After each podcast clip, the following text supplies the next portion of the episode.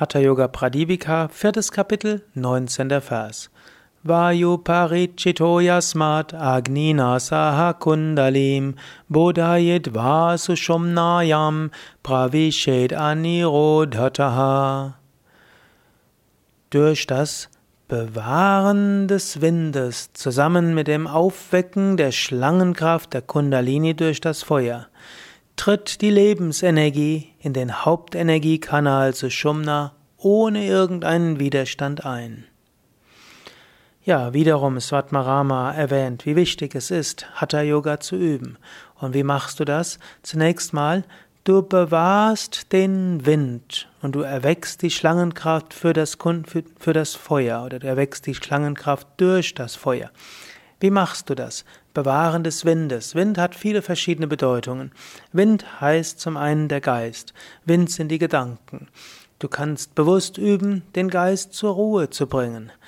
Der Geist mag dieses wollen, der Geist mag jenes wollen. Du kannst sagen, oh Geist, toll, dass du all diese Wünsche hast, toll, dass du all diese Vorstellungen hast, toll, dass du meinst, das und das muss noch gemacht werden, toll, dass du mich darauf aufmerksam machen willst, was der und der Mensch alles sagt.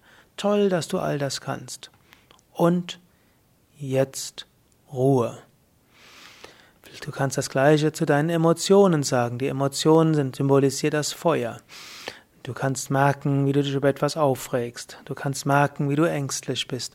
Du kannst merken, wie Enthusiasmus und Begeisterung in dir aktiv wird. Du kannst das alles spüren.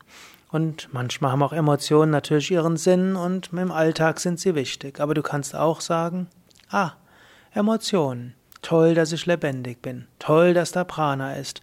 Toll, dass du merkst, dass vielleicht etwas nicht richtig ist. Und jetzt Ruhe. Wenn du so die Gedanken zur Ruhe bringst, wenn du so den, die Emotionen zur Ruhe bringst, dann kannst du bewusst dein Prana in diese Shumna hineinbringen. Dann erwacht die Schlangenkraft, die Kundalini. Dann kommst du in die höheren Bewusstseinsebenen. Probiere diese Technik aus. Merke, wenn dein Geist anfängt, alle möglichen Gedanken zu erzeugen. Sei dir dessen bewusst. Danke deinem Geist dafür, dass er so kreativ ist. Danke, dass er dir so viele Vorschläge macht. Danke, dass er dir so viele Ideen gibt. Und sage dann, jetzt Ruhe.